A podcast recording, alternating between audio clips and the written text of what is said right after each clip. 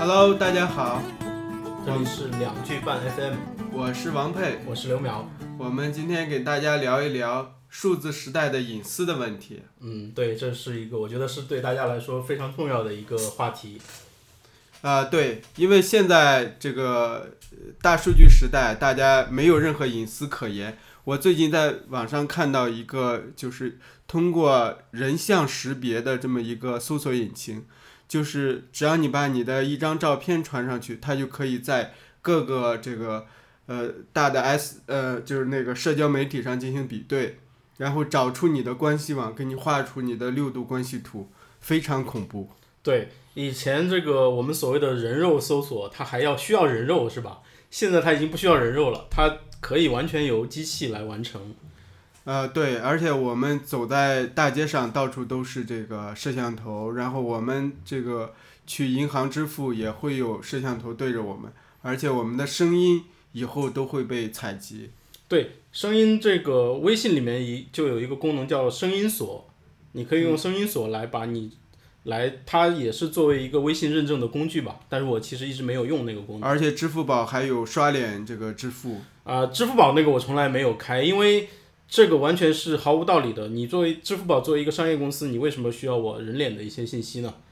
对他要这些信息肯定是有他的目的，而且这些信息如果是给出去之后，你就永远是泼出去的水收不回来了，是对，吧？覆水难收。那个你像支付宝的话，而且它动机是可疑的，我觉得为什么呢？因为我们苹果手机上有一个叫 Face ID，就是面容识别、面容密码吧。呃，这个 Face ID 的话，我看过他的一些条款，他说你的这个脸部的数据是以加密的形式存在于你自己的机器上，苹果是没有办法获取这个数据的。我觉得这个是合理的。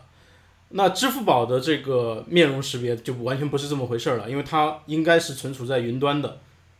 对这个现在的隐私意识，其实确实需要加强，尤其是当你涉及到这个你的人脸这个生物数据的时候，因为这是你没法更改的。对，呃，也可以更改，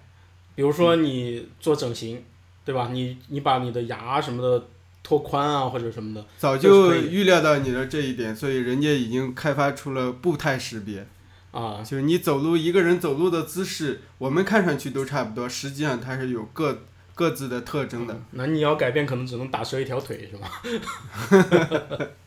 然后这个还有一点呢，就是这个我们从日常生活中说起，就像我们的输入法，像输入法现在我发现这个第三方的输入法都有一个呃功能，就要求呃我要访问你的通讯录，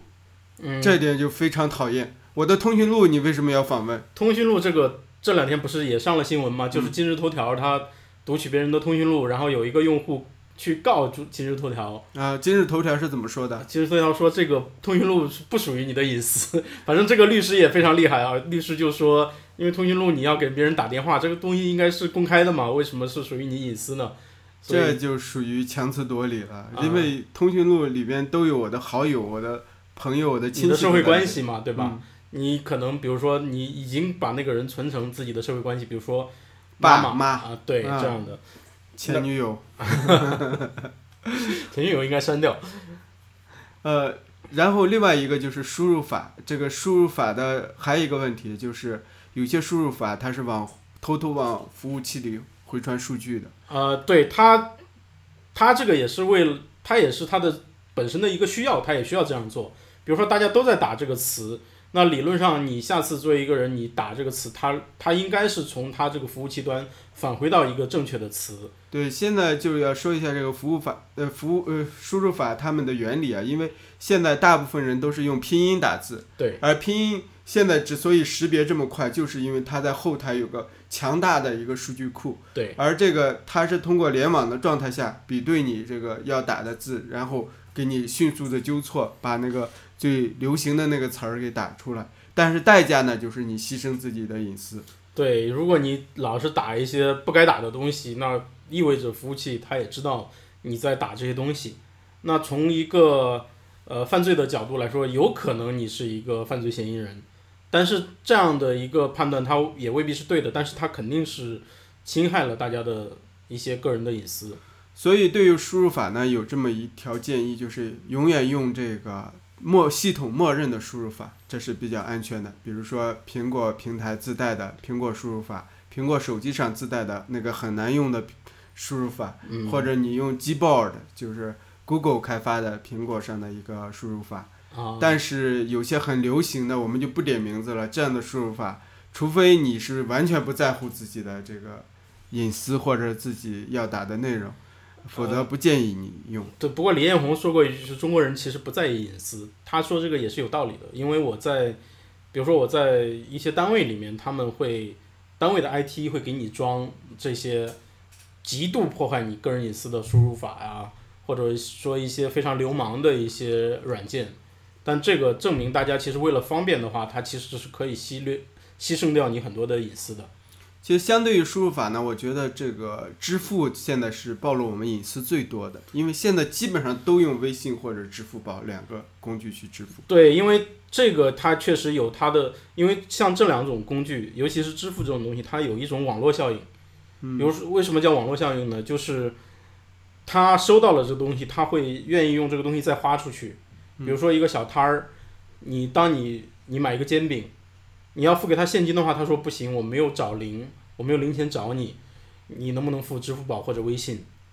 他通过支付宝或者微信收到以后，他可能因为提现要手续费啊或者各种原因，他又愿意在别的小摊上，你这里能不能用微信或者？他在买鸡蛋，做煎饼果子，他要买鸡蛋他，要买鸡蛋，他要进货，对吧？他直接用支付宝啊，他要付很多东西，他他可能直接从他的支付宝或者微信去付，那就可以了。但这有一个问题，比如说你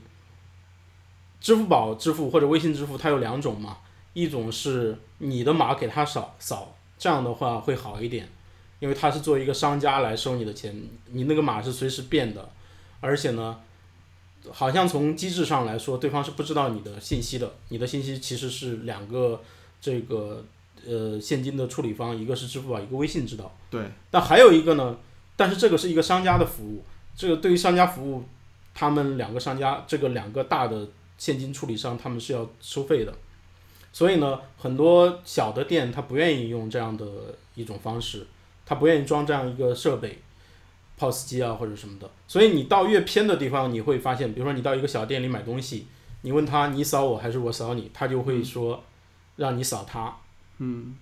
其实你扫他的话，你这个钱相当于是点对点支付，你是扫到他的个人账户的。但是这样的就话就有一个问题，就是你就会知道他的，这是对等啊，你知道他的名字的最后一位，比如说某配、某秒，而且我会知道他的微信里的昵称啊，比如说对你付微信的话，你会知道他微信叫什么。对就有的人微信很怪的，对吧？对对，比如有的叫曹宝路一霸，对对对对对，嗯所以你，那你付这个，为什么我买个煎饼果子就要知道对方的昵称呢？就要让对方知道我的昵称呢？其实以前的话，你用现金是没有这个问题的，你不需要双方知道什么，这就是现金的好处嘛。但是现在我发现用现金有一个问题，你会受到歧视，因为我们去面包店也好，去一些排队的地方，发现只有老年人在用现金，而用现金它相对来说就比较慢嘛。你会看到营业员也用怪异的目光看着你，后边的顾客也会不耐烦。对，但是这个就是隐私的代价嘛。你隐私它并不是免费的，而且它有可能是很贵的。它这个贵可能贵在你要牺牲一些效率，或者说你牺牲一些方便。那但是这就看，所以说中国人很多不在意隐私嘛。李彦宏说的一点没错嘛。很多人觉得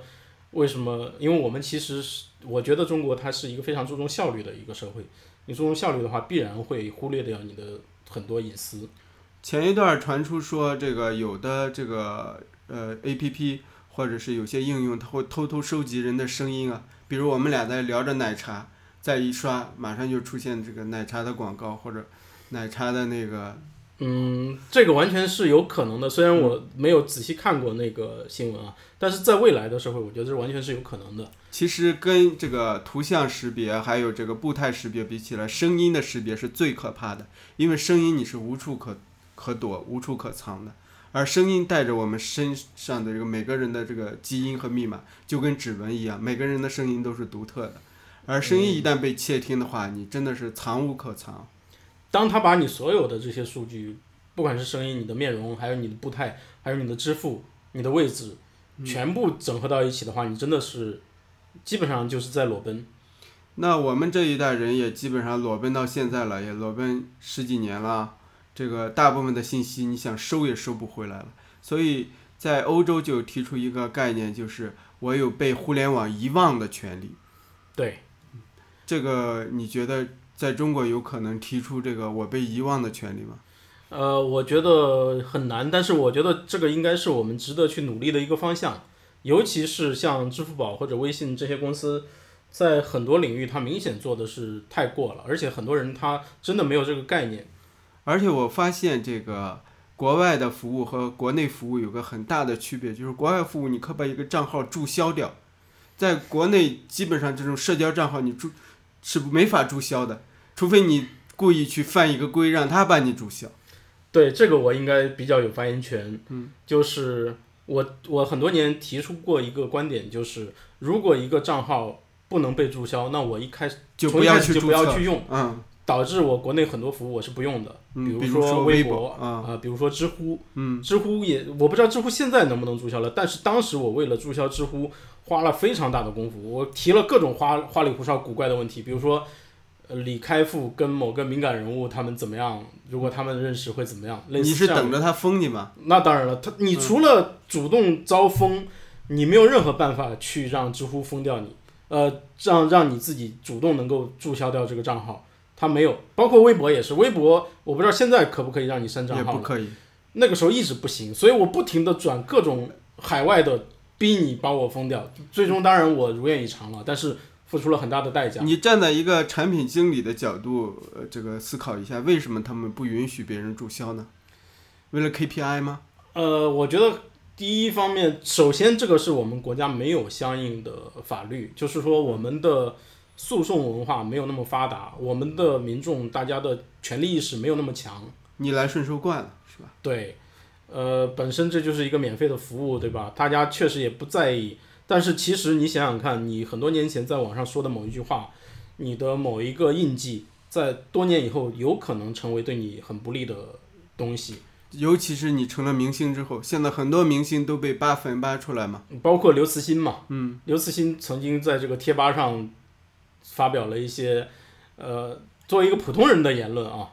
他当然这个你你后来看这些东西，你会发现，哎，他也是一个普通人，他并不是说一个神，这是很好的。但是其实从刘慈欣内心的角度来说，他应该是不希望他的另一面，他的 B 面被大家所看到的嘛。那现在就是我们这一代人，估计也就牺牲就牺牲掉了啊。这个就是从保护儿童的角度讲，你觉得就是你赞成现在很多父母在网上晒娃吗？就把孩子的照片啊、日常的这种信息给抛出去？呃，我肯定不赞成呀，因为孩子们他首先十八岁以前他没有完全的民事行为能力，呃，你做这个事情，不管你是否征得他同意，就算征得他同意，他也是在一个没有完全的民事行为能力下面做出来的，所以这个我觉得应该是要慎重一些，而且很多东西你真的发到网上是消不掉的，这个是它非常可怕的一点。但如果有一天我们能够说完全的把我们发在网上的一些东西删掉，那那应该是可以的。那大不了孩子十八岁以后让他自己做决定，要不要保留这些东西嘛？所以说，大家觉得非常讽刺。当扎克伯格他自己开了全世界最大的社交媒体，但他自己的这个笔记本电脑的摄像头是用黑胶布给贴住的，你就知道这个世界有多么凶险了。对，那你上 Facebook 或者上微信，他他们这些机构所掌握的信息真的是远比我们的一些执法机构掌握的还要多。我曾经这么说说过嘛，就是像公安，他掌握的是什么信息呢？你的身份证在哪个车站进站，哪个车站出站，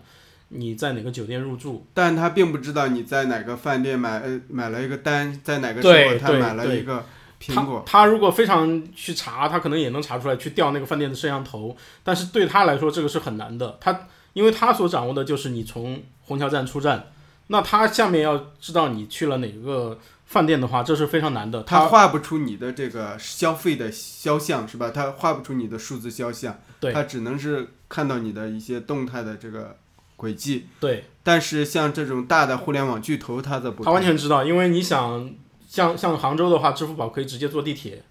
那你从杭州东站出来，你的行踪就被支付宝掌握了。你从这个杭州东，我们比如说坐到了武林门，你从武林门出来去了一家饭店，然后用支付宝买的单或者用微信买的单，他们都知道。那这个公安要想知道的话，他是他相对来说成本是比较高的，他需要调那个监控，看你这个人从哪儿上，从哪儿。当然，他可能支付宝跟微信也会跟他合作，但总之是比较难的。而且现在还有一点，就是所有医院里的支付现在都可以开通网上支付了，尤其是支付宝。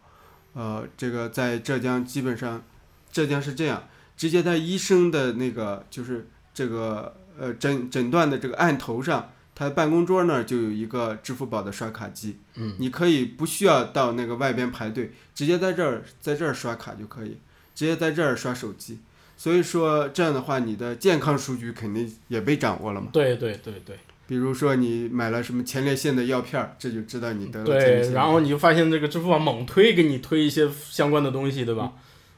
对，这个怎么保证这些互联网巨头不作恶呢？当初谷歌提出这个不作恶啊，当然当然这只是他的理想，他也作恶。那是一句广告。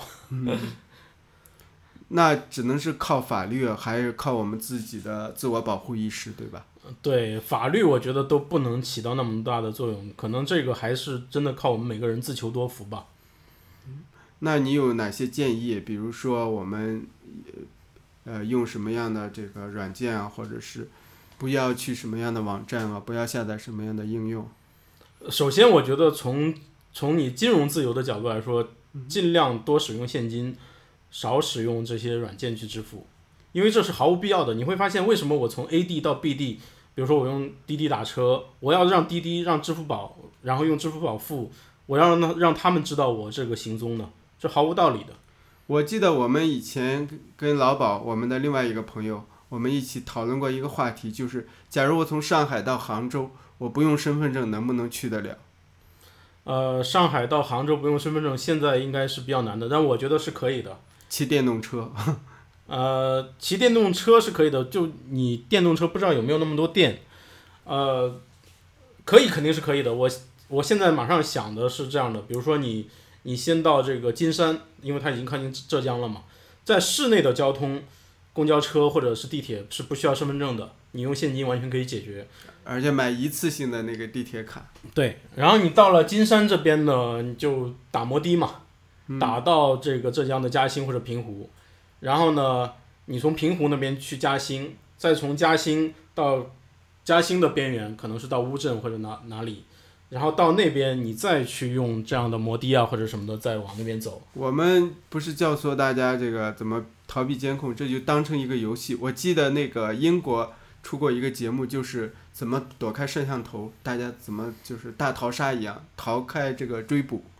其实这也很有意思啊！我觉得在现在这个时代，基本上是已经不可能这个。好像还有一个俄国还是什么节目，也是类似的。但是如果人人家真的要去抓你的话，你不管怎么逃，你是逃不掉的。现这现在这个社会已经是这样的。他们说有一个对付人脸识别的办法，就是这你前面弄一张打印的那个彩色的风景照，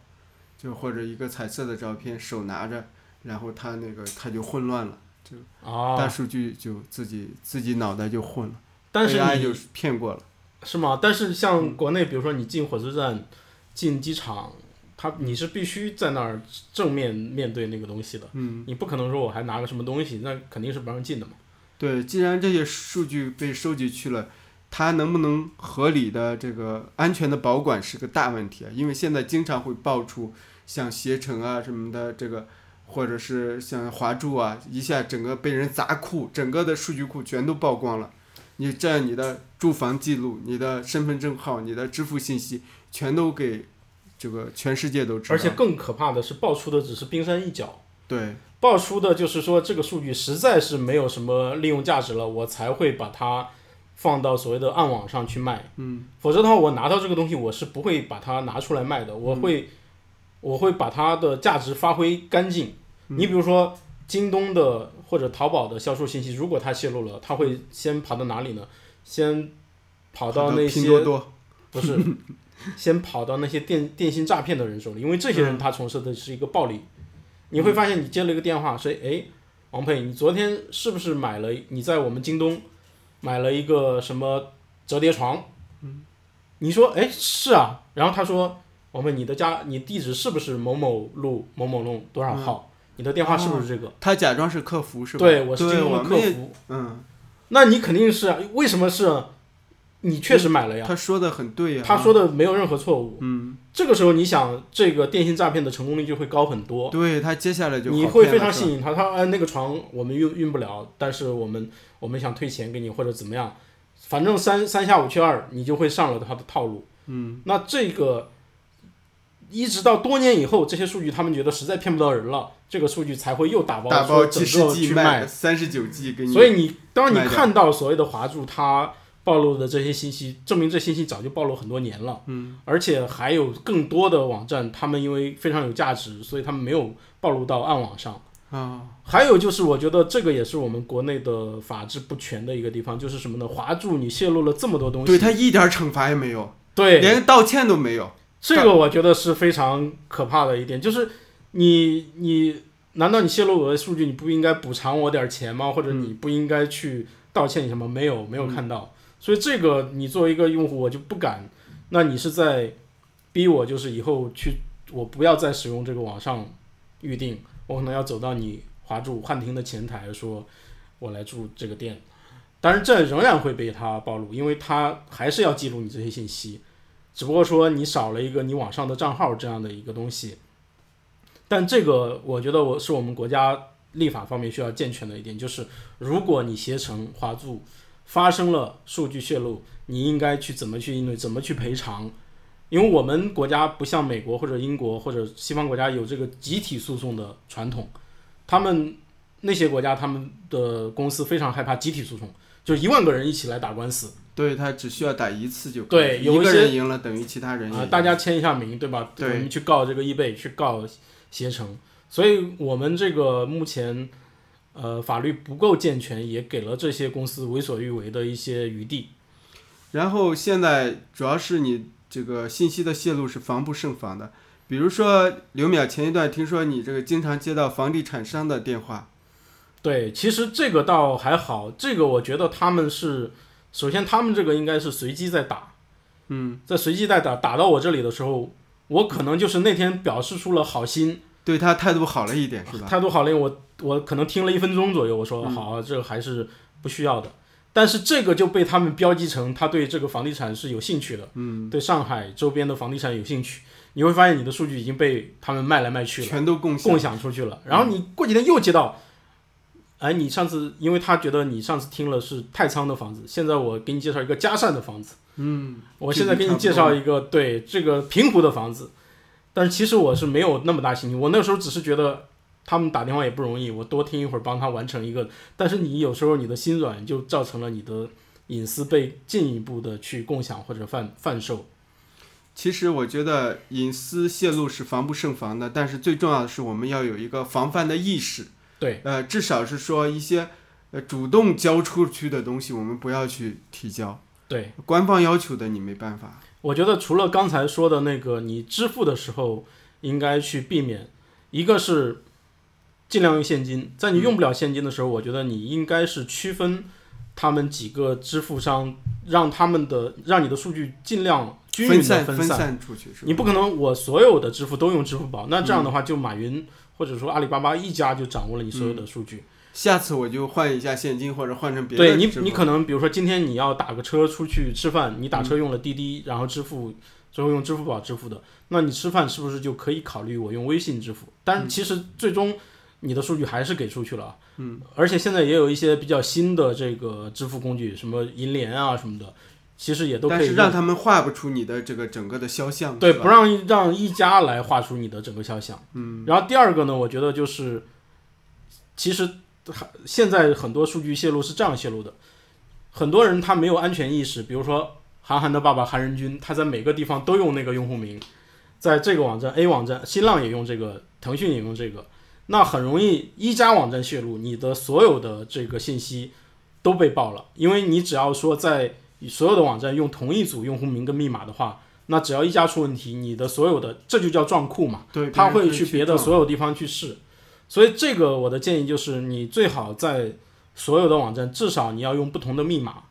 但很多人说我记不住，但是这个其实是有工具的，像 LastPass 或者是 OnePassword，它可以帮你解决这样一个问题。你只需要记一个主密码，然后呢，它对各个网站给你生成不同的密码。那更做得更好的就是你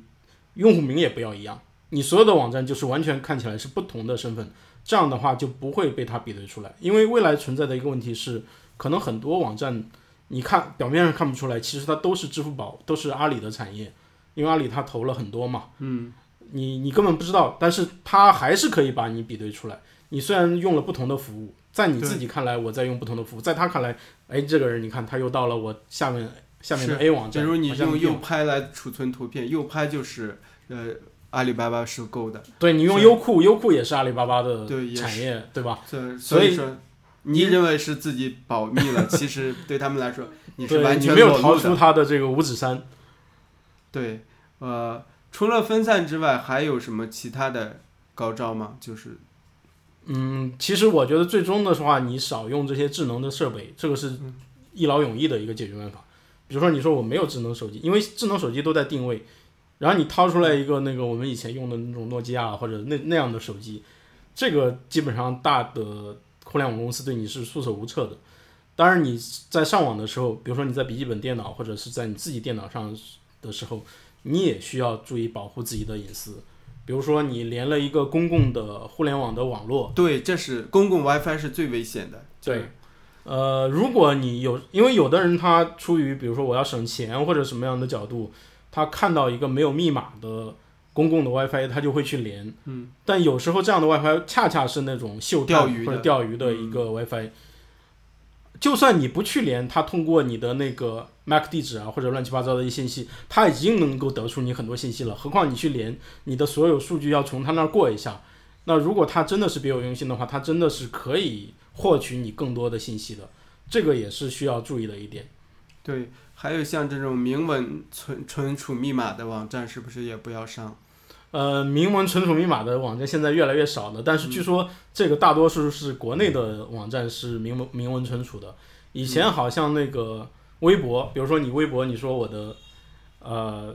密码丢了，你提供身份证的话，他让你提供密码后五位，他能告诉你整个密码。这个 这个明显没有 MD 五加密。对对对对对对，所以说最重要的一点呢，就是呃，大家增强这种保护隐私的意识，然后不妨把自己和这个 AI 进和大数据还有这些高科技巨头之间，呃，我们跟他做一种猫鼠游戏，是吧？对对我们宁可做那个躲避猫的老鼠，对对然后在这个实践中逐逐渐的掌握我们这个隐身的技能，同时最重要的是保护好我们的孩子，不要没事儿去晒娃。你可以晒晒你的读书，晒晒你看的电影。第二个，就孩子的照片尽量不要这个全发出去。如果你实在要发，把他的脸部这个遮挡一下，或者说你把其他的小孩儿或者周围的信息你给遮挡住。总之，现在这个坏人越来越多，而且你不知道谁是坏人。对，所以我们这期的话题就是如何保护好网络的隐私。如果大家有什么好的想法，也可以给我们的公众号留言。对，我我们是两句半 FM，我是王佩，我是刘淼。我们的网站是两句半 .com 全拼啊、欢迎订阅我们的公众号两句半 FM。好的，那我们下期再见。我们下期再见。